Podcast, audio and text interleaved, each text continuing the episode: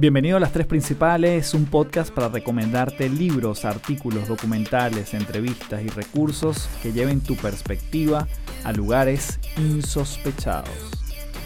Hello, hello, mi nombre es Carlos Fernández, arroba Café del Éxito en todas las redes. Gracias por volver aquí a Las Tres Principales, estoy muy contento porque en este episodio en especial voy a estar conversando con un gran amigo, Manuel Alejandro Rangel, quien es bastante conocido por el swing y la pasión que le imprime a un instrumento musical como son las maracas.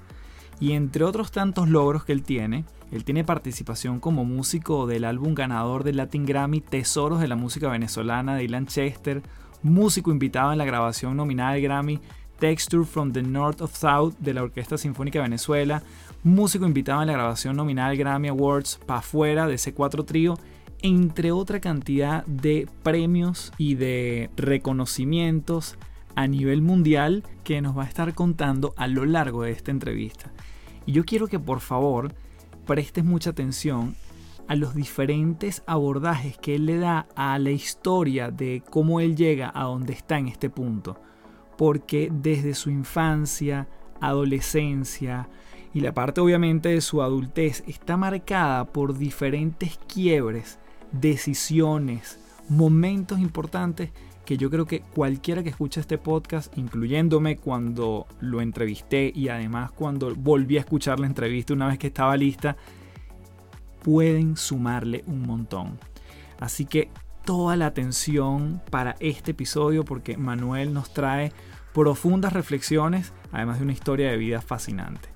Y antes de comenzar, quiero invitarte a que seas parte de patreon.com slash café del éxito.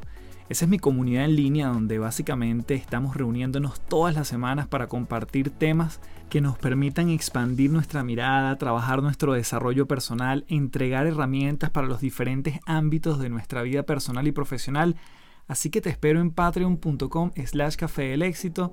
Prueba un mes a ver qué te parece, a ver cómo te conectas con la gente que está allí y te aseguro que va a ser una experiencia, si además eres fan de las tres principales de este podcast, es una experiencia que te va a hacer mucho sentido. Así que dale una oportunidad y nos vemos allá. Y comenzamos entonces para darle vida a la entrevista con Manuel Rangel, el gran maraquero el maestro Manuel Rangel aquí en las tres principales.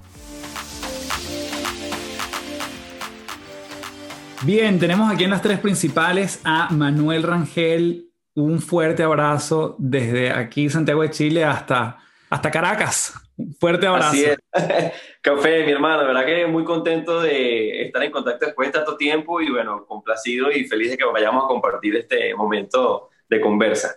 Manuel, tu directorio de, logros, de hitos, de momentos claves, o sea, se pierden de vista. De verdad que yo te conozco desde hace ya varios años y bueno, habíamos retomado contacto recientemente, pero es enorme la cantidad de países, ciudades, personalidades que has conocido, que has transitado y de verdad que yo me siento muy, muy honrado de conversar contigo porque bueno, vamos a estar eh, diseccionando momentos de tu vida y siempre me gusta comenzar como con la línea de tiempo hacia atrás. Sé que vienes de una familia, específicamente tu papá, que es muy melómano. Eh, cuéntanos esos inicios de pequeño Manuel. Claro, vale. Eso es una historia bastante particular porque yo crecí en una familia que, como bien dices, mi padre sobre todo es bastante melómano. Mi mamá muy artista también, pero digamos desde la inspiración. Nunca ellos tomaron el arte o la música como una profesión, porque realmente siempre fue algo muy empírico para ellos, sobre todo para mi papá. Pero curiosamente, yo soy el menor de tres hermanos, tengo dos hermanas mayores, que de nacimiento ellas mostraron dotes artísticos realmente excepcionales y se destacaban en cualquier actividad artística como la pintura, la música, eh, bueno, en fin, realmente se les notaba desde que nacieron que eran artistas, cosa que no ocurrió conmigo. Cuando yo nací, eh, y empiezo, bueno, digamos, a tratar de descubrir con la ayuda de mis padres qué es lo que me gusta, hubo un momento de mucha confusión porque yo no mostraba talento artístico y, ah, digamos, con la música yo no mostraba esa facilidad o ese talento, pues, con la música y paralelamente también estaba en el deporte. Pero curiosamente, desde muy temprana edad, a los 6, 7 años, ya yo sufría de la vista y mis padres no se habían dado cuenta que yo era miope. Entonces en el béisbol yo no veía la pelota y como no veía la pelota, yo era muy malo jugando béisbol. Entonces, claro, para mi padre era como que, ¿qué hacer? Porque bueno, en la música no se destaca mucho y en el béisbol tampoco, digamos, eh, no hay allí algo que podamos definir cuál puede ser su línea, digamos, de, de pasión, ¿no? Por llamarlo así. Pero bueno, todo fue cambiando de manera muy natural. Cuando a mí me descubren el, el, problema de la vista y me ponen los lentes, bueno, yo pasé de jugar en un equipo X donde yo vivía a jugar en los Criollitos de Venezuela y a jugar en el equipo principal del Estado Lara de, de los Criollitos de Venezuela. Entonces, claro, y fue un momento súper bonito porque esa escuela no acepta niños que se hayan formado en otra escuela de, de béisbol. Pero bueno, cuando me vieron jugar y todo eso, pues me incorporaron y me aceptaron en el equipo y a partir de allí, bueno, yo jugué béisbol como casi como hasta los 15 años. Y fue un cambio abismal, digamos, ya para mí fue ver el mundo y ver la pelota, literalmente. Literalmente. Exacto, entonces bueno, y en la música pasó algo eh, similar, digamos que yo estaba en una escuela eh, de música popular cerca de mi casa en Barquisimeto y luego logramos entrar por audición al Conservatorio Vicente Emilio Sojo de Barquisimeto. Y allí es cuando yo empecé una formación mucho más formal de la música y a educar como tal el, el, oído. Tuve la suerte de que tuve grandes maestros en el conservatorio que siempre te incentivaron a descubrir, digamos, ese talento o desarrollar ese talento. Y de esa manera empezó a crecer una pasión tanto por el deporte como por la música que sin pensarlo se convirtió en mi carrera. Digamos, yo nunca decidí ser músico como tal, yo nunca dije quiero ser músico, sino la vida me llevó a vivir esa experiencia y sin darme cuenta en ese camino pues descubrí mi más grande pasión que es la música. Entonces muchos de los aprendizajes fueron también de esa educación familiar porque mis padres, sobre todo mi padre, tenía muchas relaciones de amistades con grandes músicos en Barquisimeto y siempre habían reuniones, eh, digamos, eh, vulgarmente parrandas, en las que se encontraban, digamos, todos estos grandes artistas, músicos de la ciudad y ver toda esa sinergia que se encontraba allí, que se lograba allí, era realmente alucinante. Entonces, claro, yo crecí, digamos, con esa energía, con esa cultura, con ese encuentro musical. Entonces, bueno, llegó un momento que ya uno empieza como a empaparse de eso y a querer a aprender, participar y todo eso. Entonces, bueno, pienso que la oportunidad fue no solamente la educación institucional, en este caso de un conservatorio, sino también la experiencia de la vida que desde muy temprana edad estuvo muy cerca de mí por esa mente abierta cultural, sobre todo de mi familia, en este caso de mi padre. Entonces, te pudiese decir que fueron dos escuelas en paralelo, la institucional y la de la vida, que desde muy temprana edad, pues empezó a mostrar esos portales, digamos, para descubrir esa gran pasión que hoy es mi vida y mi carrera. Pues. Y me llama la atención porque incluso entonces asumo que en algún momento le dijiste chao al béisbol, que también era una posibilidad, ¿no? Sí, totalmente. Fíjate que realmente le dije el chavo al béisbol fue por una situación más que todo económica, porque en un momento la situación económica en mi familia se puso un poco dura y en este caso mi padre tuvo que vender el carro y mi papá era quien nos llevaba en el carro a todas las actividades. Entonces yo tenía eh, práctica de béisbol a las 2 de la tarde y a las 4 y media tenía conservatorio y a las 7 y media tenía karate. Entonces yo me cambiaba del uniforme de béisbol al kimono del karate, me cambiaba dentro del carro, por ejemplo. Y yo veía clases en el conservatorio con el uniforme del béisbol. O sea, siempre estábamos en muchas actividades. Cuando se tuvo que vender el carro, era literalmente imposible llegar a tiempo a todas las actividades. Entonces hubo que decidir por la que era más accesible llegar a nivel de transporte. Entonces, bueno, al principio yo intenté ir al béisbol, y hacer la dinámica, pero era realmente imposible. Entonces realmente no fue una decisión de decir, bueno, ya dejo el béisbol y me quedo con la música, sino que por un tema logístico ya la única opción más viable era el conservatorio, que era lo más fácil de llegar como tal. Entonces digamos que por ahí fue, ¿no? Pero digamos, la vida llevó esos caminos allí y, y fue una decisión natural por circunstancias. Claro, yo creo que eso es interesante porque uno lo puede ver como un momento de, de duelo, de pérdida, no estoy haciendo todas las cosas que hacía antes. Y yo me imagino que en retrospectiva tú dices, qué bueno que mi papá, en, sentido bueno, tuvo que vender ese carro porque tuve que tomar una decisión. Claro, sí, sí, totalmente. Es que eso para mí simplemente son guías de, la misma vida que te va llevando. Pues, o sea, eh, yo recuerdo una anécdota muy cómica.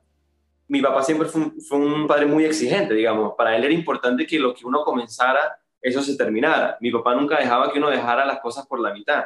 Cosa que eso me quedó a mí tan grabado que actualmente para mí es imposible no terminar algo que yo comience. O sea, para mí es, no, no, tiene, no tiene lógica que yo comience algo y no lo termine. Y recuerdo que de chamo, nosotros teníamos tantas actividades que no teníamos chance ni siquiera de, de jugar con los vecinos, por ejemplo. O sea, en la mañana el colegio, después desde las 2 de la tarde estaba en béisbol, conservatorio, karate, y los sábados a las 8 de la mañana nosotros teníamos ensayo del coro que era un coro que estaba fuera del conservatorio, otra institución. Entonces, claro, ni los sábados nos podíamos parar tarde porque a las 8 teníamos ensayo. Y entonces, imagínate, los sábados pararse también a las 6 y media de la mañana era durísimo, ¿no? Y los domingos, yo tenía juego de béisbol todos los domingos a las 8 de la mañana. Entonces, imagínate, de niño yo nunca tuve tiempo como para decir, mira, me levanto a las 10 de la mañana. Eso solamente ocurría en vacaciones, por ejemplo, ¿no? Entonces, una vez yo le digo a mi papá, digo, concha, papá, estoy en demasiadas actividades, estoy muy ocupado, tengo demasiado con la tarea y eso y tal. Sácame de alguna actividad, le digo yo, sácame del karate, que es lo más lejos, y era donde más palo llevaba, que me gustaba el karate también, me gustaba muchísimo y le digo, sácame del karate, que es lo más lejos, y me quedo nada más con, con el béisbol y el, y el conservatorio. Y entonces me dice, si no, vale, tranquilo, yo mañana te saco del karate, del béisbol, del conservatorio y del colegio, me dice. Yo digo, no, pero es que no es nada más, no, me dice, o sea, lo que se comienza se termina. Si no, si no lo vas a terminar karate, lo demás tampoco. Entonces, claro, fue así como que, pero ¿cómo me vas a sacar del colegio? Si te saco del karate, te saco del colegio y del resto lo demás. Entonces no hubo otra opción que ir, ¿no? Por ejemplo, pero para mí eso fue una enseñanza muy grande porque hoy en día lo que yo comienzo lo termino. Entonces, este, digamos, con eso te, quiero manifestar lo que en mi hogar era importante, las actividades extracurriculares con compromiso y con seriedad, pues, desde muy temprana edad. No, qué genial. ¿Y en qué momento, Manuel, ya empezaste a decir, mira, yo creo que, porque además tú a mitad de tus 20, digamos, cuando alguien puede estar saliendo de la universidad en términos generales, ya tú estabas con una agenda de, viajar por el mundo. ¿En, qué momento tú dijiste, yo creo que yo puedo vivir de esto? Porque además, perdón, para terminar quizás la historia para la gente que nos escucha, tú tienes una formación principalmente en guitarra. Correcto. Pero normalmente la gente te conoce hoy en día por las maracas. Así Entonces, ¿en qué momento fue que tú dijiste, yo puedo vivir de esto? ¿O se fue dando? ¿Cómo fue ese pase desde, desde esa decisión? del conservatorio a, las tablas, a las alianzas, a los conciertos. Mira, eso fue, eso fue una transición muy bonita y fue muy natural también. Yo me gradué de bachillerato en el 2003, pero a mí me quedaba un año más para terminar mi estudio como guitarrista clásico. Y era sumamente complejo ese último año, porque son nueve años de guitarra clásica. Cuando yo termino el bachillerato, en el 2003, yo le digo a mi papá, me gustaría dedicarme todo este año solamente a terminar la guitarra. Y mi papá me dijo que no. Dijo, no, si tú te dedicas a estudiar solamente la guitarra, no vas a estudiar nada y te vas a parar tarde y tal, no, no, tienes que arrancar la universidad ya. Y arrancar el primer año de la universidad con el último año de guitarra. Y decía, a ver, está, está difícil, pero bueno, será, pues, ¿no? Entonces, lo cómico es que yo saliendo de bachillerato, a las dos semanas de yo haber salido de bachillerato, a mi papá le entra una llamada y le notifican que había una autorización en la Universidad de Yacambú, que es una universidad privada en Barquisimeto, para una beca para mí. Y entonces mi papá así como que, pero ¿de, dónde viene la información? No, directamente de aquí de la universidad, aquí hay una beca asignada para su hijo es Manuel Rangel. Sí, usted es sí, bueno, aquí, aquí hay una beca asignada para su hijo. Entonces mi papá me llama, ¿tú, ¿tú conoces a alguien en Yacambú? Yo digo, no me dice, pues aquí me están llamando que tiene una beca en la, universidad, pues yo no entiendo. Entonces resulta que era una de las agregadas culturales de la universidad, había estado en un concierto y había estado el dueño de la universidad y estaban buscando como talentos, entonces bueno, me vieron a mí y me pusieron en una lista como para asignar becas. Entonces yo, mm, pues tuvimos que ir a la universidad a ver qué era lo que era y yo llegué a la universidad y me dijeron, mira, estas son las carreras que se ven aquí, ¿cuál quieres estudiar? Y entonces yo no ni siquiera había pensado qué podía escoger. Y a mí siempre me ha gustado un poco, digamos, la ingeniería y tal. Entonces, entonces bueno, me llamó la atención ingeniería electrónica y computación. Y dije, bueno, déjame escoger esta. Ese mismo día que yo me inscribí en la universidad ya tenía clases en la tarde. O sea, a mí no me dio chance de un respiro del bachillerato a la universidad. Dos semanas después de haberme graduado del bachillerato ya estaba entrando a la universidad. Entonces, bueno, comencé con esos estudios, eh, digamos, con esta beca pero entonces, en ese proceso, en esos primeros años, como estudiante becado, tenía que hacer actividades culturales en la, universidad. Y aún así, paralelamente empezaron a surgir las oportunidades aquí en Caracas. Empecé a venir por invitación de, artistas que había conocido, principalmente en Barquisimeto y todo esto. Y bueno, yo hacía el intento de terminar el último año de guitarra, que lo pude terminar con buenas notas, hacer el primer año de la universidad y aceptar las, las invitaciones de propuestas aquí en Caracas que para mí eran un sueño hecho realidad, porque era ya codearme con los artistas con los que siempre había querido participar. El caso es, para resumirte un poco la historia, es que en un momento, en el tercer año de la universidad, que bueno, ya había terminado la guitarra y solamente estaba Universidad y Caracas, en ese momento, que fue aproximadamente en el año 2005-2006, que ya tenía dos años, tres años en la universidad, a mí me sale una oportunidad aquí en Caracas de venir a grabar. Y entonces resulta que iba a estar como dos semanas y terminé quedándome aquí en Caracas tres meses, que yo no tenía planeado quedarme tres meses en Caracas. Y cuando me di cuenta, pues había perdido clase en la universidad tres meses. Y que en ningún momento yo lo cuestioné porque lo que estaba ocurriendo aquí en Caracas para mí era sumamente importante a nivel profesional a nivel de, de, de oportunidades. Y ahí fue cuando yo me di cuenta, dije, pana, yo sea, yo no voy a renunciar a, esta vida, digamos, de la música por la ingeniería. O sea, en ese momento, mejor dicho, nunca lo vi, digamos, nunca vi, nunca me, nunca me proyecté como ingeniero graduado y dije, ¿sabes qué? Yo tengo que renunciar a esta beca, pana. Tengo que renunciar a esta beca y que se la den a alguien que sí la va a aprovechar, porque si yo acabo de pasar tres meses que se me pasaron sin darme cuenta y no le dediqué el tiempo a la universidad, es porque no es mi pasión. Pues. Y yo regresé a Barquisimeto, fui a la universidad, retiré mis papeles, renuncié a la beca, llegué a mi casa con un sobre Manila.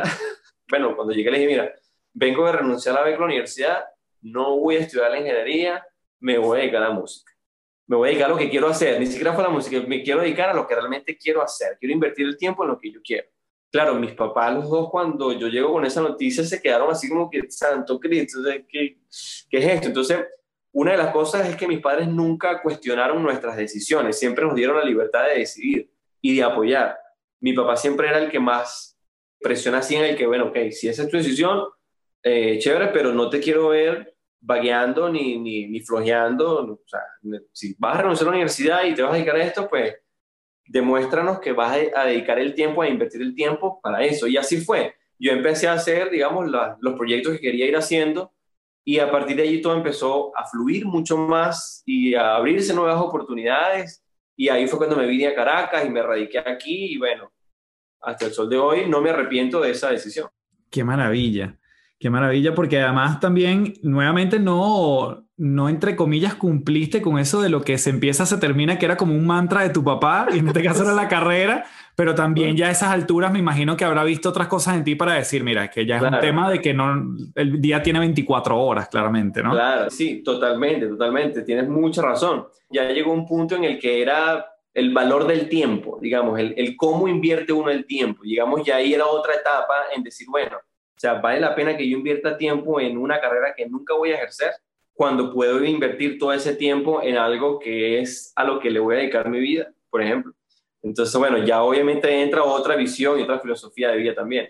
Cuando empiezan a aparecer esas oportunidades en Caracas, Manuel, empieza también a aparecer como protagonista las maracas, porque nuevamente tu formación, guitarra. Y entonces ahora, ¿cómo la maraca empieza a aparecer en tu vida siendo un instrumento que, que yo me atrevería a decir desde mi completa ignorancia, que siempre fue como un instrumento bien, bien subestimado?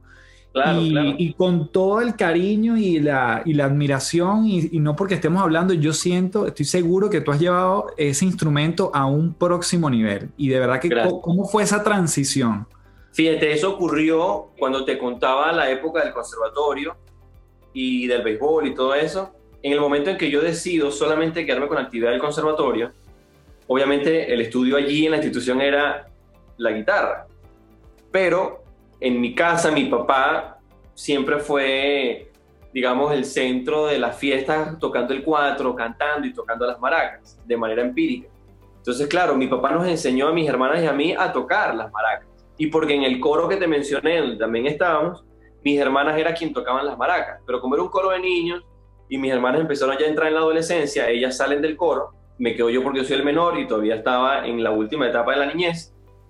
Y cuando entra mi adolescencia, que ya no podía estar en el coro, la directora me dice que me quede en el coro como músico, tocando las maracas y tocando la guitarra. Entonces, bueno, ahí es cuando yo le digo, mira, yo las maracas realmente no las toco tan bien como mis hermanas. Me dice, bueno, pero puedes ir aprendiendo aquí con el coro. Entonces, claro, yo empecé a tocar maracas en el coro como, pero por disfrute. Y mi papá empezó a enseñarme mucho más. Pero exactamente en el año 2000, hace ya 21 años, en ese entonces había un movimiento cultural en Venezuela sumamente maravilloso, importantísimo. Y el ensamble Gurrufío, que es uno de los ensambles más importantes de la música venezolana en el país y en Latinoamérica y en el mundo, ellos hicieron unos talleres que se llamaban Aprende y toca con Gurrufío. Esos talleres a mí me cambiaron la vida.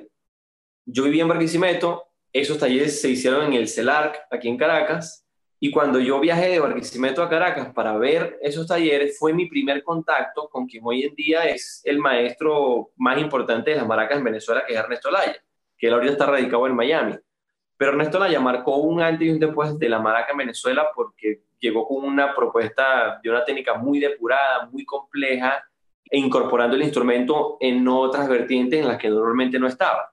Entonces, claro, conocer a Ernesto Laya fue hacer un borrón y cuenta nueva y comenzar una nueva historia de la maraca, de la técnica y todo. Aún así, toda esa información seguía siendo muy popular.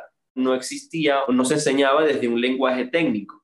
Entonces, claro, como yo vengo de un conservatorio, para mí era siempre importante poder ver todo en metodología y, y que todo tenga explicación.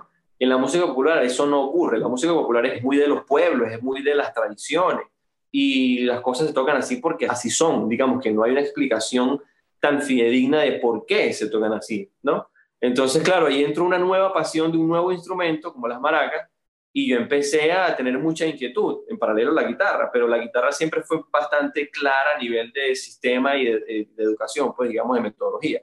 Entonces, claro, con la maraca me encontré en un mundo que había mucha información, pero poca explicación. Yo tenía muchas preguntas y de 100 preguntas, 99 no tenían respuesta. Entonces, esa inquietud se me despertó muchísimo a tratar de descubrir ese lenguaje técnico del instrumento. Entonces, claro, empecé a asociar muchas cosas de mi formación académica con este instrumento popular y personalmente empecé como a, como a descifrar cosas o sobre todo respuestas que para mí eran importantes a nivel técnico.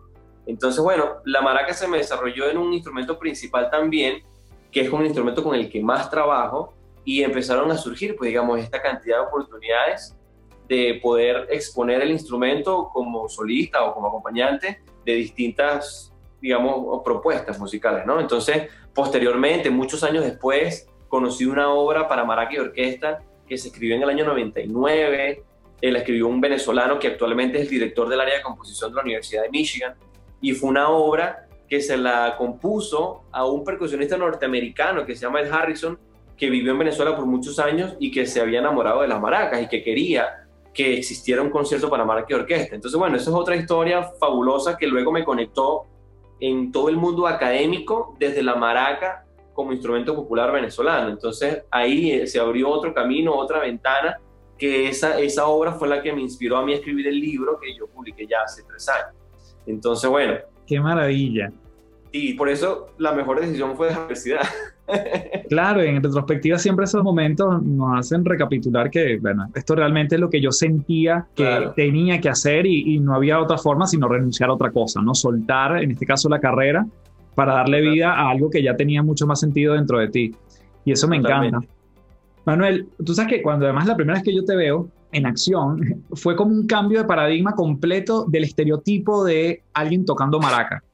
Desde primero tu pinta, tu estereotipo, o sea, un tipo joven tocando maraca ya era raro porque siempre uno tiene como la figura de un señor mayor con liqui un sombrerito, tocando maracas tradicionales de estas como bien esféricas arriba, su palito abajo, ¿no? Y claro. yo te veo como con un swing distinto, con unas maracas además en forma bien particulares, que son como un poco más achatadas en, los polos, por decirlo así.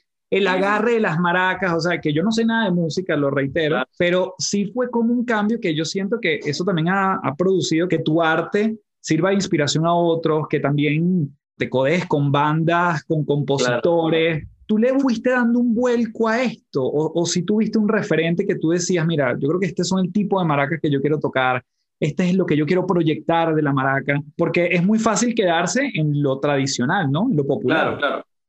Fíjate, eso realmente fue inspirado por el maestro Ernesto Laya, que es quien te digo que fue un antes y un después, porque él impuso una técnica que ya venía, se venía trabajando de otros maestros como Coromoto Martínez, José Pérez, el mismo Mandarina, que se llama Pedro Aquilino Díaz, que fue el maraquero de Reinaldo Armas. Muchos otros maraqueros, Chiche Morillo también, eh, Máximo Tepa, por ejemplo. Máximo Tepa es uno de los exponentes que todavía vive. Máximo debe tener como unos 87 años, más o menos. Y todo eso viene de una tradición de grandes maestros que han dejado un legado importante. Entonces, en el momento en el que uno se topa, o yo me topo con ese instrumento, yo nunca dije o nunca en mi mente estuvo el hecho de decir, bueno, quiero tocar una maraca de esta manera. No, digamos, la fabricación de la maraca en mano de los luthieres también ha evolucionado en el tiempo y ellos también han innovado. Entonces, bueno, uno también se ha adaptado a ello.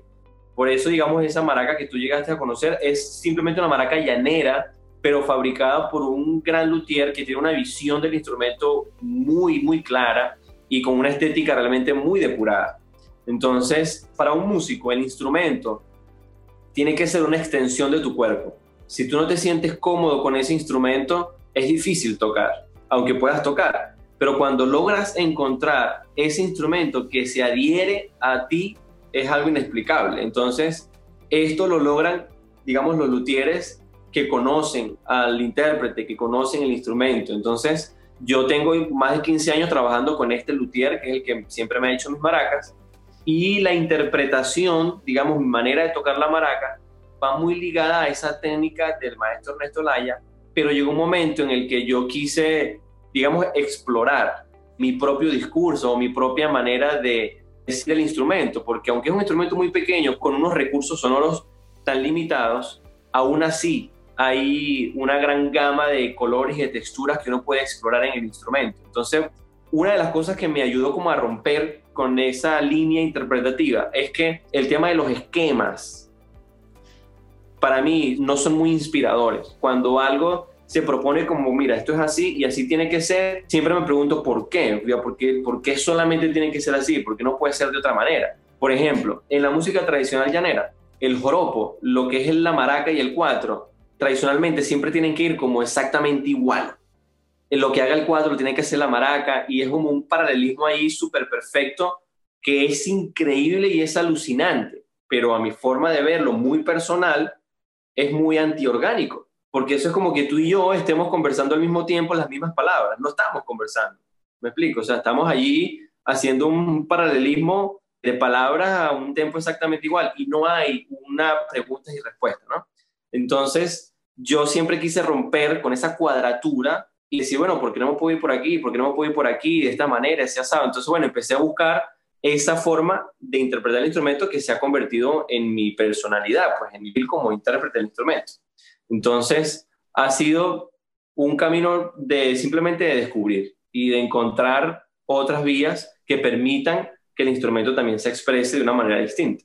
Y ahora que mencionas esa palabra descubrir, Manu, te pregunto, si tuviéramos que hablar de una proporción, ¿en cuánto tú crees que ese alcance que ha tenido tu trabajo tiene que ver con que te han descubierto, como por ejemplo te descubrió el director de la Yacambú y te, dio la oportunidad de una beca, ¿no? Que eso, eso es descubrirte, o sea, tú no lo estabas buscando y te descubrieron, versus tú buscar la oportunidad, es decir, tú de repente levantar el teléfono o aproximarte a alguien y decirle, mira, yo quiero trabajar contigo.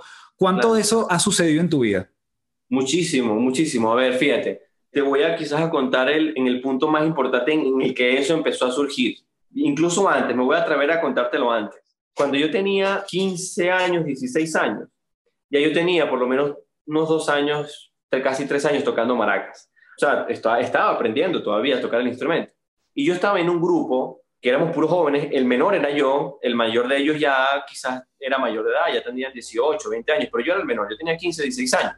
Era un grupo que estaba conformado por un violín, cuatro, bajo y maracas. Entonces, como era la época del boom del ensamble Gurrufío, todos los jóvenes que tocábamos instrumentos populares queríamos ser como los Gurrufíos, queríamos tocar el mismo repertorio, la música y todo eso, ¿no?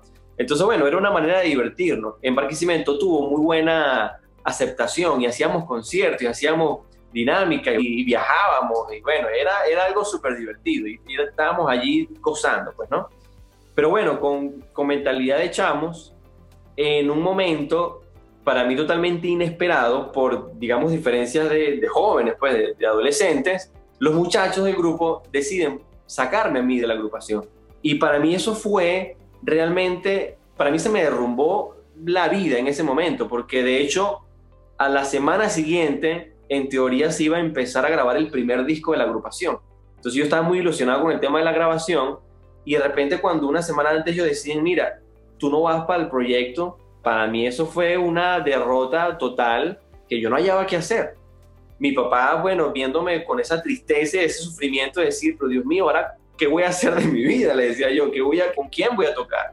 ¿Qué voy a hacer? Recuerdo que mi papá, esa noche, me me dijo, ¿tú quieres tocar? Agarra la maraca y vámonos. Y nos fuimos en el carro y mi papá me llevó a todos los restaurantes de música llanera de Barquisimeto, a todos, a todos. Eran por lo menos como 8 o 10 restaurantes. Y en cada que llegábamos, estaba la agrupación tocando y mira, le pedíamos al maraquero que me prestara ahí un rato para tocar. Bueno, yo pasé toda la noche tocando, pero digamos por esa necesidad de, de, querer tocar, ¿no? Y curiosamente ahí empiezan a salir oportunidades. ¿Qué ocurrió? En ese mismo proceso de qué hacer, cómo hacer, yo levanté el teléfono y llamé a uno de los, de los músicos más importantes en Barquisimeto, que lo conocía, que si yo tendría 16 años, él ya tenía 25 años, eh, y él tenía una agrupación que era muy importante en la ciudad, conformada por maestros del conservatorio. Entonces recuerdo que en un momento, hace tiempo, él me dijo, mira, estamos buscando maraquero, pero como tú estás con esta agrupación, pues no, no hemos tomado en cuenta tu trabajo porque, bueno, ya tú estás con esta agrupación. Caso que yo lo llamé y le dije a Elvis, y yo recuerdo que hace varios años tú me mencionaste que estaban buscando maraqueros para la agrupación.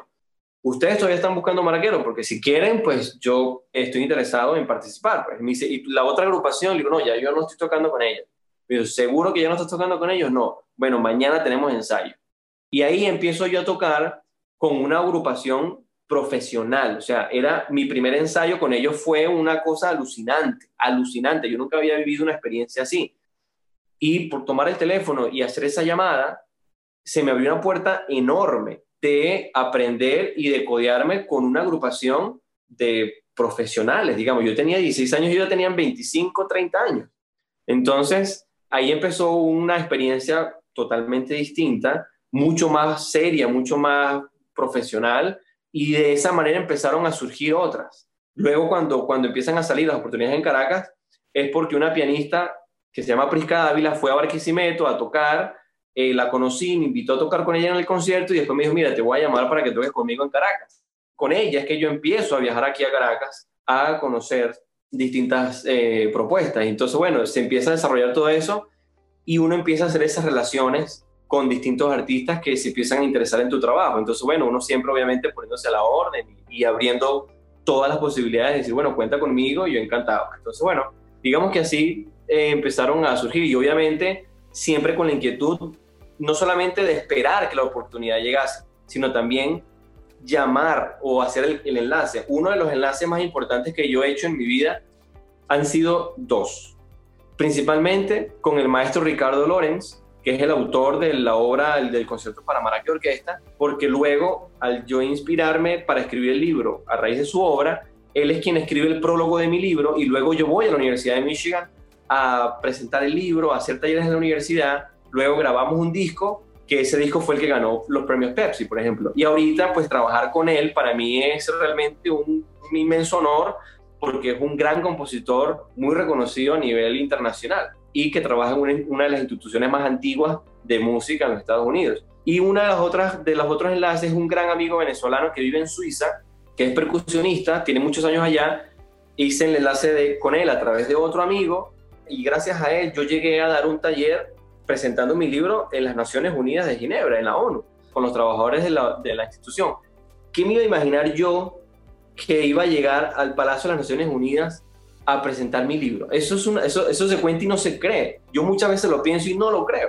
Me quedan las fotos de saber que estuve allí y que fue una experiencia hermosísima. Y eso fue gracias a este contacto que ahora es un hermano de vida y con quien sigo trabajando. Pero eso, esas oportunidades también salieron porque yo, digamos, me expuse a contactar a esas personas sin saber que pudiese salir pero fíjate las oportunidades que se abren. Entonces yo creo que es importante esa combinación de siempre estar abierto a lo que llega a ti, pero también con esa visión de águila, de decir, bueno, creo que por este camino puede ser una buena oportunidad. Qué maravilla. Yo ahí solamente quiero hacer un énfasis adicional, Manuel, porque, bueno, imagínate, de, de Caudare a las Naciones Unidas, o sea, literalmente es un recorrido que se cuenta rápido, pero así fue. Y tú, para la gente que nos está escuchando, ¿Qué tomas tú en cuenta o qué sientes como recurso que echaste mano para tú dirigirte, levantar el teléfono a alguien que tiene mucha más experiencia que tú? Alguien que está mm, varios kilómetros más adelante que tú, porque lo digo por mi propia experiencia, por gente que nos puede estar escuchando, tengo referentes, quiero contactar con alguien, pero bueno, ¿quién soy yo para que me presten atención? ¿Qué tengo yo que ofrecer? ¿Por qué se voltearían a mí a, brindarme tal o cual ayuda o abrirme tal puerta? ¿Qué fue lo que sentiste tú para hacer esos pequeños contactos que, bueno, ni hablar de dónde te llevaron? Fíjate, es un punto muy importante, Café, y creo que eh, es clave, es totalmente clave la confianza en ti mismo. Digamos, no jamás cuestionar las ideas que llegan a tu mente.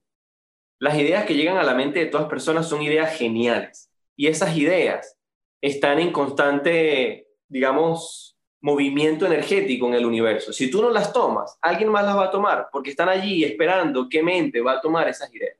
Entonces, cuando esas ideas llegan a tu mente, es porque es para ti. Y si tú inviertes el tiempo y la convicción de que esa energía te va a catapultar.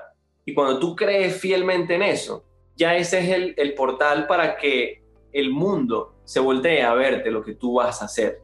Cuando yo comencé a escribir el libro, llegó un momento, muchas veces yo llegué a decir, pana, yo creo que yo no voy a publicar esto, porque yo no sé si esto a la gente le va a gustar. O sea, a mí me gusta y yo lo, y yo lo entiendo, pero yo no sé si esto va a funcionar. No estoy seguro. Y en momentos decía, no, vamos a seguir haciéndolo, que sea lo que sea que vaya a pasar, X. Y para mí, terminar ese, ese proyecto de vida, pues ha sido uno de los portales más hermosos de mi vida. O sea, me ha llevado a lugares y a relacionarme en espacios que jamás había pensado que pudiese llegar como tal. Y principalmente fue porque siempre creí que lo que estaba haciendo era genuino y era único y era original. Y con esa pasión con la que uno hace o materializas tus sueños, cuando lo compartes o lo manifiestas con estas personas con quien tú quieres hacer alianza, naturalmente esa energía ellos la perciben y dicen, esto es algo importante, esto tiene, tiene un gran contenido. Cuando yo contacté a Ricardo Lorenz para hablarle del libro, digamos que mis primeras palabras fueron, maestro, yo este libro lo comencé a hacer gracias a su obra. Y su obra él la escribió en el año 99. Entonces, 17 años después, eh, es cuando él siente el resultado de un proyecto basado en su inspiración de hace 18 años atrás. Para él eso fue un momento de decir, aquí hay algo que necesito saber qué es y descubrir qué es. Cuando él ve el libro y, empezamos a conversar, él me dijo, esto está genial y esto tenemos que seguir trabajando en función a esto. Entonces, claro, para mí fue sentir y saber que iba por buen camino. Si yo no hubiese confiado en que mi trabajo a él iba a gustar y si hubiese dudado, yo no se lo hubiese dicho, yo no lo hubiese llamado o no, no me hubiese querido reunir con él para que lo viera y hubiese perdido esa oportunidad. Entonces, te cuento esto porque para mí la clave es la confianza absoluta de lo que en tu mente está y que deseas materializar, para que esa fortaleza de ese proyecto no solamente se realice, sino que se expanda y eso pues genere un impacto, bien sea social, educativo, institucional, como lo quieras llamar, y que a partir de allí es que vas a entender por qué esa idea llegó a tu mente y por qué te correspondía a ti materializar esa pequeña idea invisible que llegó a tu mente, pero que ahora está allí, digamos, a la vista del mundo como tal, ¿no? No, absolutamente. Además que le diste un toque desde el punto de vista energético, pero además yo creo que científico, de por qué muchas veces esas alianzas suceden desde la convicción que tú sabes que también tienes mucho valor que aportar. Antes de continuar, quiero invitarte a www.patreon.com slash café del éxito, mi comunidad en línea para que podamos conectar todas las semanas con encuentros en vivo, para que puedas seguir desarrollando, escuchando, comentando y sobre todo siendo parte activa de estos temas muy parecidos a los que trabajamos en las tres principales. Además que tienes contenido exclusivo de este podcast en general, tienes cursos online, tienes audiolibros, descuentos en todo lo que yo vengo haciendo. Así que te espero en www.patreon.com slash café del éxito.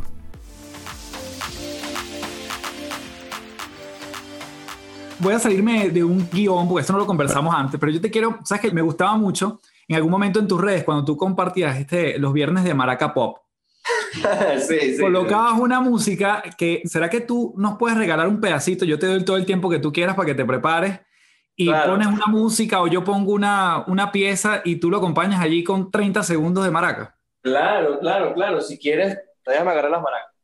Ok. Bueno, Manu, voy a lanzarte esta y... A ver. Vamos a ver cómo suenan las maracas sobre esta canción. A ver.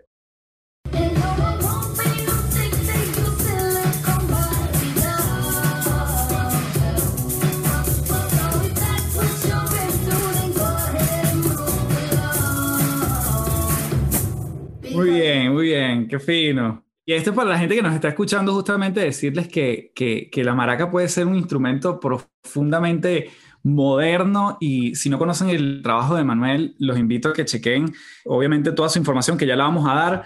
Y bueno, continuamos con esta parte de la entrevista, con este breve paréntesis, después al final quizás hacemos otra. Claro, vale. o con una que nos quieras regalar, así que de esas que las que más te gusta interpretar. Y vamos entonces a hablar del libro. El libro, eh, que bueno, obviamente está disponible en tu web, manuelmaracas.com. El libro se llama Cinco movimientos son la clave, método de maracas venezolana. Y nuevamente que además con, una gráfica fenomenal, ¿no? Desde cómo se mueven tus brazos allí, que es lo que yo te decía que siempre me ha llamado la atención, porque la maraca siempre para mí tenía como un, un ritmo bastante estático.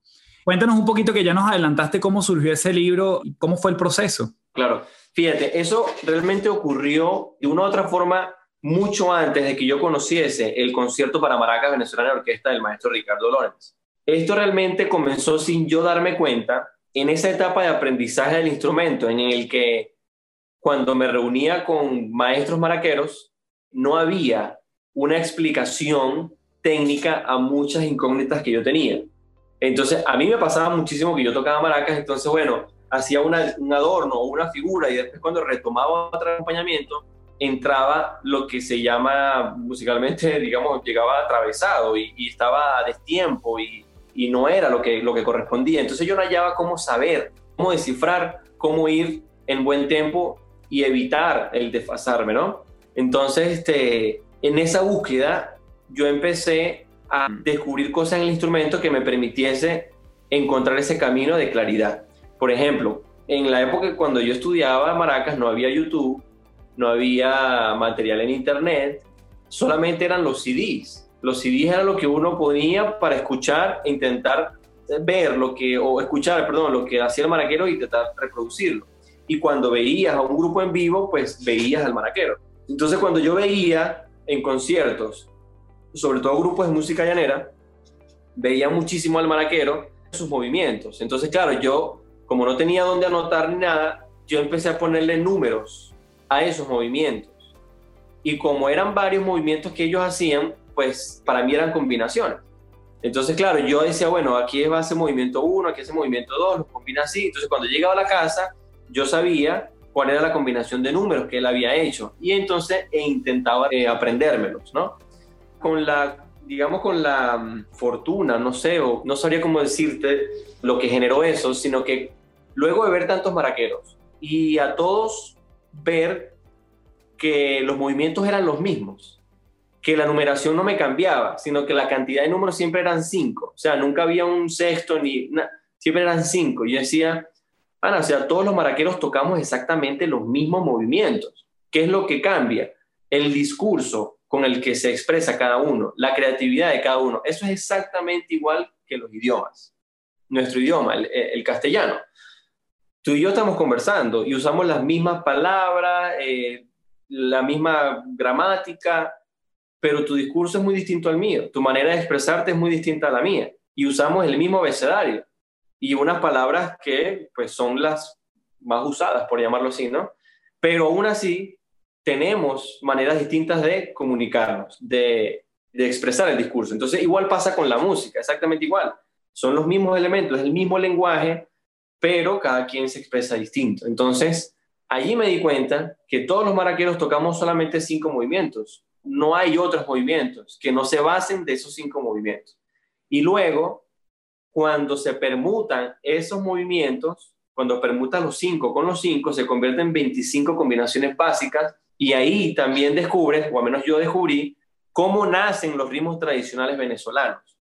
Entonces, allí fue cuando empecé a, a ver una metodología sistematizada que permite conocer a profundidad el lenguaje del instrumento y, eh, digamos, dejar ese misterio de que la maraca es una cosa imposible de tocar. Y resulta, resulta ser que no, que cuando entiendes esa pequeña técnica o esa pequeña metodología que te da la oportunidad de conocer el instrumento, lo demás lo entiendes, lo demás ya lo, lo internaliza.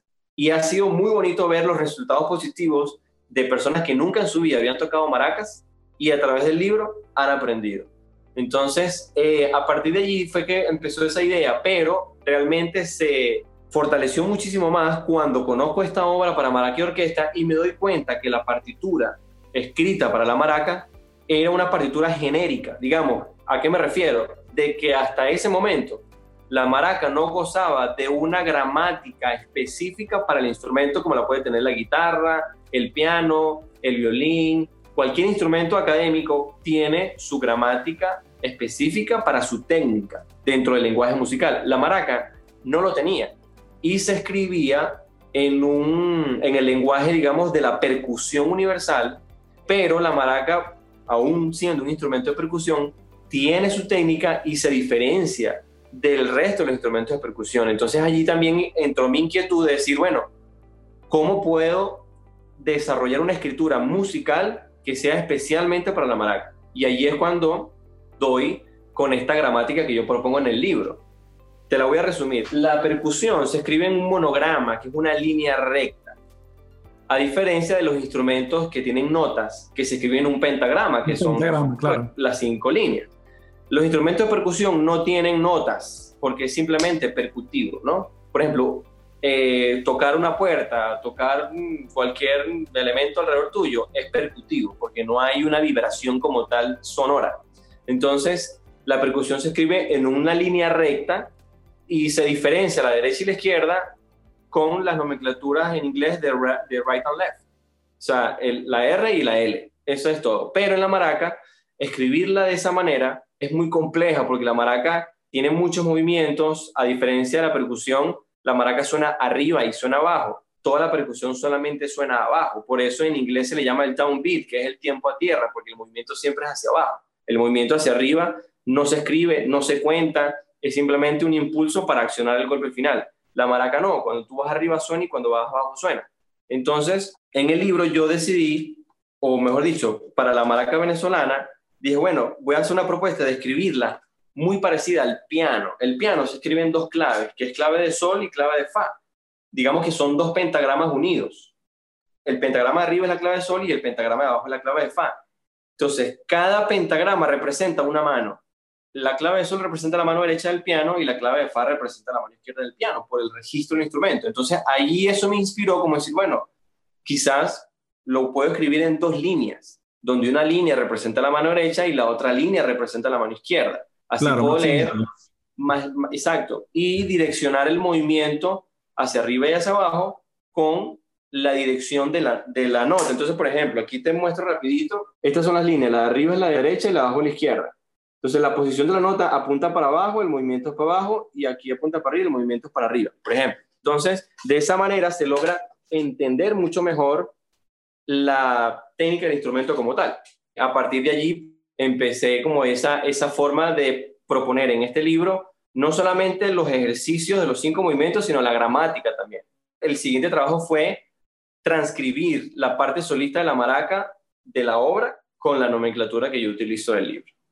Entonces, bueno, digamos que así nació la propuesta del libro y bueno, actualmente, casualmente ahorita, estoy trabajando con unos alumnos gracias a un financiamiento de la Embajada Americana con One Beat, que es un programa de Estados Unidos, que ellos, digamos, apoyan proyectos que durante la pandemia generen una interacción educativa, recreativa y cultural a distancia. Entonces, en mi página web están los cursos online del libro y ahorita, bueno, más de 120 personas están recibiendo ahorita el curso literalmente gratis para que vivan esa experiencia durante todo este tiempo de confinamiento. Pues entonces ha sido muy bonito ver cómo personas de todas las edades que nunca habían tocado maracas están aprendiendo a través de la metodología sin la necesidad de tener una educación musical previa, sino que la metodología del libro te va llevando a que puedas entender todo. Qué maravilla, qué maravilla porque ahí se combina obviamente la historia del libro con, con todo el proceso que estamos viviendo desde las casas y que, no ha parado ni tu trabajo, sino, bueno, al final se ha multiplicado porque esa, esas 120 personas pudiesen estar en cualquier parte del mundo, ¿no? O sea, Sí, sí, no es solamente aquí en Venezuela, están en todas partes. De hecho, eh, es lo que te digo, digamos, los portales que se van abriendo. Cuando yo publiqué el libro, no me imaginé lo que eso fuese a, a funcionar, digamos, a nivel de, de expansión. Y de repente cuando empiezan a llegarme solicitudes de Rusia, de Corea del Sur, de Israel, yo decía, pero Dios mío, esto es una locura. O sea, yo no me imaginaba que una persona en Rusia iba a querer aprender a tocar maraca, por ejemplo. Entonces, claro, es muy bonito porque empiezas a conectar con el mundo. Y creo que hace, hace honor a, una gran frase que siempre se escucha, que es que la música es un lenguaje universal finalmente, ¿no? Y entonces las maracas en este caso son un vehículo enorme para... Yo creo que también mucho de las maracas surge por esa curiosidad, ¿no? De, de saber cómo un instrumento tan simple se le puede sacar tanto provecho. Te voy a preguntar algo, mano, muy nuevamente, desde mi completa ignorancia. ¿Unas maracas se afinan? No, fíjate, la maraca no se afina por, como digo, un instrumento de percusión, pero sí se calibra. Se calibra en el momento de la fabricación. Ya cuando se termina la fabricación. Cuando salió, salió. Cuando salió, salió, exacto. Entonces, fíjate, cuando digo la calibración es porque la tapara cambia de tamaño. Entonces, si la tapara es más grande, la maraca va a sonar más duro el grosor de la tapara, dependiendo de si es muy delgado o muy grueso, el sonido también cambia a más agudo o más grave. También las semillas, dependiendo de la semilla que utilices, la maraca tiene un sonido distinto. Entonces, digamos que la calibración, o pudiésemos llamar la afinación, se hace en el proceso de fabricación. Luego que se termina el proceso de fabricación, ya no hay manera de cambiarlo. O sea, ya quedó así. Y tú, por ejemplo, en el momento de confeccionar esas maracas, eh, las especificaciones tienen que decir, por ejemplo, tiene que tener tantas semillas, o sea, tanto número de semillas, este es el grosor, este es el, lo grande de la, de la esfera, si se quiere, todo eso lo, lleva, ¿no? Sí, sí, digamos que a una escala no tan, no tan grande, ¿a qué me refiero? Yo cuando mando unas maracas, el luthier ya sabe que a mí me gustan las taparas medianas y que me gustan chatas, tanto arriba como abajo. Perfecto. Eh, la semilla, hay varias semillas. A mí me gusta mucho una semilla que se llama espuma de sapo, que es la que yo realmente uso, muy distinta al capacho, pero que tiene un sonido mucho más, más dulce, pues más refinado. Y es muy importante no la cantidad de semillas, sino el gramaje. O sea, cada tapara debe tener el mismo gramaje. Perfecto. Normalmente yo suelo usar que si 32, 32 gramos de semillas.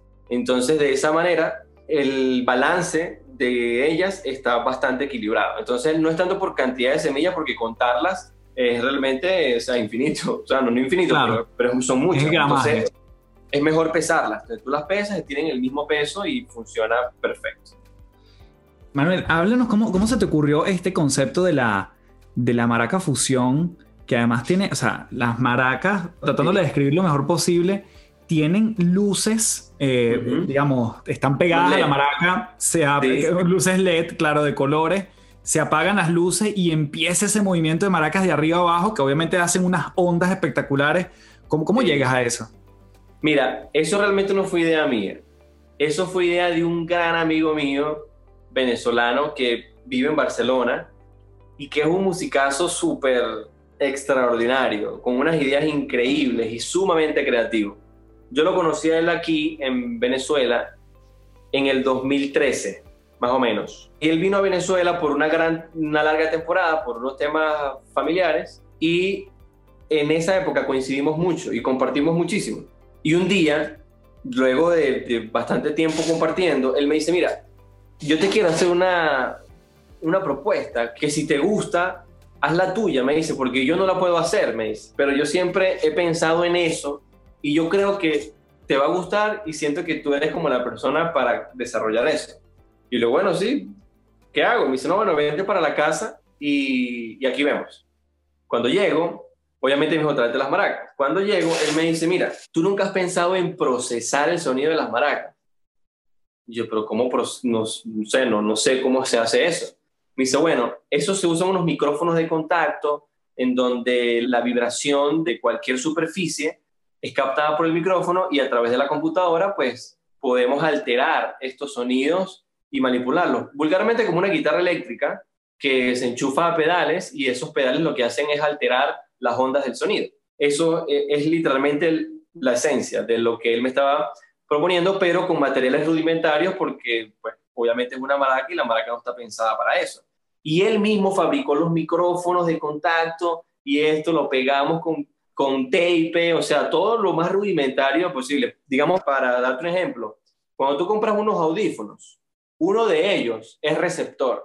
Entonces tú desarmas el audífono y esa membrana que está allí es un micrófono. Entonces ya ese lo usábamos como micrófono de contacto. Entonces, bueno, desarmamos un montón de audífonos para tener micrófonos y así él manejaba obviamente los software de la computadora. Él me dice, cuando me conectó las maracas y tal, me dice, bueno, toca.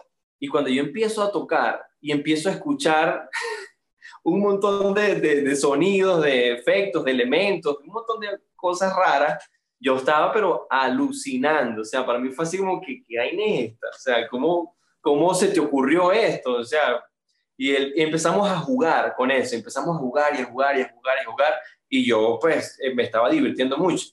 En ese momento surgió hacer un proyecto de percusión, porque él es percusionista, entonces éramos él, el negro Álvarez, Nene Quintero y yo. Entonces era, imagínate, un cuarteto de percusión tratando de hacer música con instrumentos de percusión. Entonces allí él me dijo, mira, vamos a involucrar este elemento de la maraca procesada y me dijo, yo me encargo de manipular la computadora y tú te encargas de tocar. Entonces, claro, yo me divertía mucho porque era el que se metía ahí en la computadora y yo lo que hacía era tocar. Él es un gran genio de la, de la creación musical. Entonces, esto se convierte en mi proyecto, eh, digamos solo lo que es Maraca Fusión, cuando me ocurre lo siguiente. Una vez en ese año del 2013, me llaman de un festival en Portugal por recomendación de un gran amigo mío percusionista que es brasilero. Y entonces me escribieron y me dice, mira, Carlos Tassi nos dijo que tu propuesta musical era bastante interesante y estamos y, pues interesados en traerte en el festival. Entonces cuando yo viajaba solo, ya yo iba era con el concierto para Maracay Orquesta. Era mi única manera de poder viajar solo y hacer un concierto importante porque en el sitio donde iba estaba la orquesta. Entonces, bueno, mando la propuesta ellos me dicen, perfecto, nosotros coordinamos la orquesta. Y bueno, eso iba a ser en julio, junio-julio. Y ellos me contactaron a principios del primer trimestre de ese año. Pero eh, literalmente dos semanas antes del viaje, ellos me escriben y me dicen, mira Manuel, hubo un problema con la orquesta y ellos no agendaron la fecha que nosotros les dimos y ellos no tienen la, la fecha disponible para tu concierto que se coordinó. Entonces, no tenemos la orquesta contigo. ¿Qué otra propuesta nos puedes mandar tú solo? Yo ahí dije nada, o sea, perdí este viaje, además que estaban pagando buenísimo, o sea, era, era una oportunidad pero brutal en todos los sentidos. Yo decía, santo Dios, ¿qué voy a hacer yo viajando solo con las maracas si no está la orquesta? No puedo hacer nada. Y entonces, claro, yo no les quise responder de una vez porque estaba era como decía, no puede ser, no puede ser, tengo que hacer algo, ¿qué voy a hacer? no puedo perder esta oportunidad. Y se lo comento a este gran amigo mío que se llama Juan Berbín. Y entonces le digo, cuño, Juan, me está pasando esta vaina. Me están llamando de esto y bueno, pues ya no está la orquesta, resulta que me están pidiendo algo yo solo y no sé qué hacer. Y yo no quiero perder esa, esa oportunidad, ese festival. Y entonces me dice Juan, Me dice, bueno, pero llévate el proyecto de nosotros cuatro, llévatelo tú solo, me dice. Y yo le digo, pero ¿qué locura es esa? ¿Cómo voy a hacer yo para yo tocar manipular la computadora y esto? Además, yo no tengo esos equipos. Y me dice, yo te presto los equipos. Me dice, yo te los presto, te enseño a manejarlos y dale con eso. ¿Tú crees que funcione? Claro, es más, vamos a mandarle el correo ya al festival eh, con todo lo que se están pidiendo, porque me pedían que si rider, bikeline y todo lo que se necesita. Entonces, él como conoce esos elementos, mira, necesitas esto, esto, esto y esto y esto. Boom, mandamos el correo y en el festival me respondieron, perfecto, aquí tienes todo eso que necesitas, tal. Pero yo sin, yo sin saber qué iba a tocar. Yo estoy hablando que eso era literalmente dos semanas antes del viaje. Entonces, él me entrega los equipos, obviamente me enseñó una clase nada más de, mira, este cable va aquí, esto se prende aquí, y así, ¿no? Entonces, bueno, cuando finalmente me voy a mi casa, yo me encerré una semana entera en mi casa a ver qué iba a hacer. Y bueno, empecé como a jugar en eso, estaba muy, muy asustado porque, bueno, tenía que tocar la guitarra, usar un pedal, la computadora, las maracas, el tema y tal, nunca lo había hecho, en fin. El caso es que eh, a la siguiente semana, antes del viaje, le digo a este amigo, le digo, mira, necesito que tú veas lo que yo preparé, que es como de 45 minutos, una hora, a ver si funciona. Entonces, él lo vio, me dijo, eso funciona muy bien, va a encantar, me voy yo para el festival. Eh, yo llegaba como tres días antes, mi concierto era el lunes, sí, era como lunes o martes. Y el caso es que yo llegué un viernes. Y cuando llego a Europa, se me había olvidado el conector de americano europeo y yo no tenía cómo conectar mis equipos. Y yo, y yo lo que quería era en el hotel, durante esos tres días, ensayar y estudiar. Pero como era fin de semana y era un pueblo eh, a una hora de Lisboa, que se llama Tomar, el pueblo, el del festival me dice, sí, yo te consigo el, el conector, no te preocupes, pero ya tendrá que ser para el lunes porque este fin de semana va a ser difícil. Y así como que, ¿qué voy a hacer? Bueno, el lunes me consigue el lector, pero ya ese lunes comenzaban las actividades y yo el martes era que era, tenía mi concierto. El caso es que el martes, durante todo el día, yo estuve en el teatro explorando lo que iba a ocurrir y lo que me había preparado. Bueno, finalmente eso fue un concierto fabuloso. Gracias a Dios todo salió impecable, a la gente le gustó y ahí es cuando yo digo, bueno, voy a hacer de este proyecto un proyecto solo. Y así es como nace Maraca Fusión. Y después, bueno, sin pensarlo, lo hice en Nueva York, luego lo hice en Venezuela y ha gustado mucho. Tengo muchos años que no lo he vuelto a hacer porque, bueno, me sumergí en otros proyectos, pero tengo muchísimas ganas de retomarlo pronto y, y reformarlo. Qué maravilla, qué buena historia. No, tú estás lleno de historias, hermano. Para ir cerrando esta conversación, te quería pedir, porque esto se llama las tres principales, que nos puedas dar tres sugerencias, tres recomendaciones, que tú creas que pueden ser cosas de vida o pueden ser cosas como tu libro, claramente. Pero que tú digas, mira, yo creo que esto, en función a lo que hemos venido hablando, para alguien que quiere explorar más de o el mundo de la música o el mundo de tus pasiones o el mundo de, bueno, de tu carrera en general, ¿qué nos recomendarías? Tres cositas. Fíjate, yo te voy a hablar más de esas tres cosas conectadas con, con lo que para todos es la vida. Pues. Para mí esas tres cosas son aprender a escucharse internamente uno mismo. O sea, aprender a escuchar tu corazón y tu espíritu. Esos elementos internos de ti siempre te van a decir la verdad del camino que tienes que tomar. Dos, no cuestionar nunca ese instinto natural que llega a ti, a tu mente. Jamás cuestionarlo. Si lo cuestionas, ya distorsionas la idea ya distorsionas la esencia de lo que llega en tu mente y ya muy probablemente no lo materialices. Y la tercera, pues, es invertir el tiempo que sea necesario hasta lograrlo, sin importar cuánto tiempo dure. Qué maravilla. Impecable esos tres elementos. Manuel, obviamente te tengo que pedir que nos despidamos con algo tuyo, lo que más te provoque para despedir este episodio que ha estado genial con música del maestro Manuel Rangel y con sus maracas maravillosas que detonan una magia a donde quiera que van. Bueno, para despedir con un solo de maracas. Perfecto.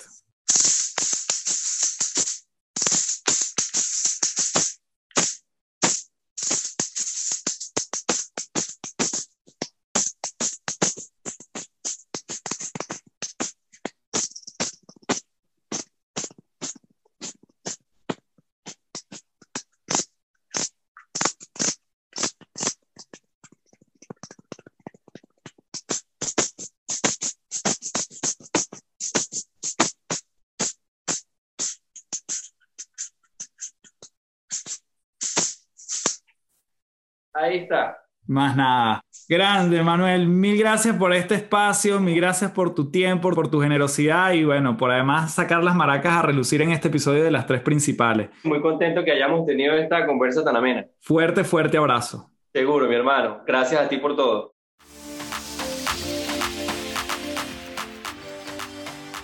Bien, y así a este ritmo literalmente cerramos un nuevo episodio de las tres principales con esa pasión que desborda Manuel Rangel.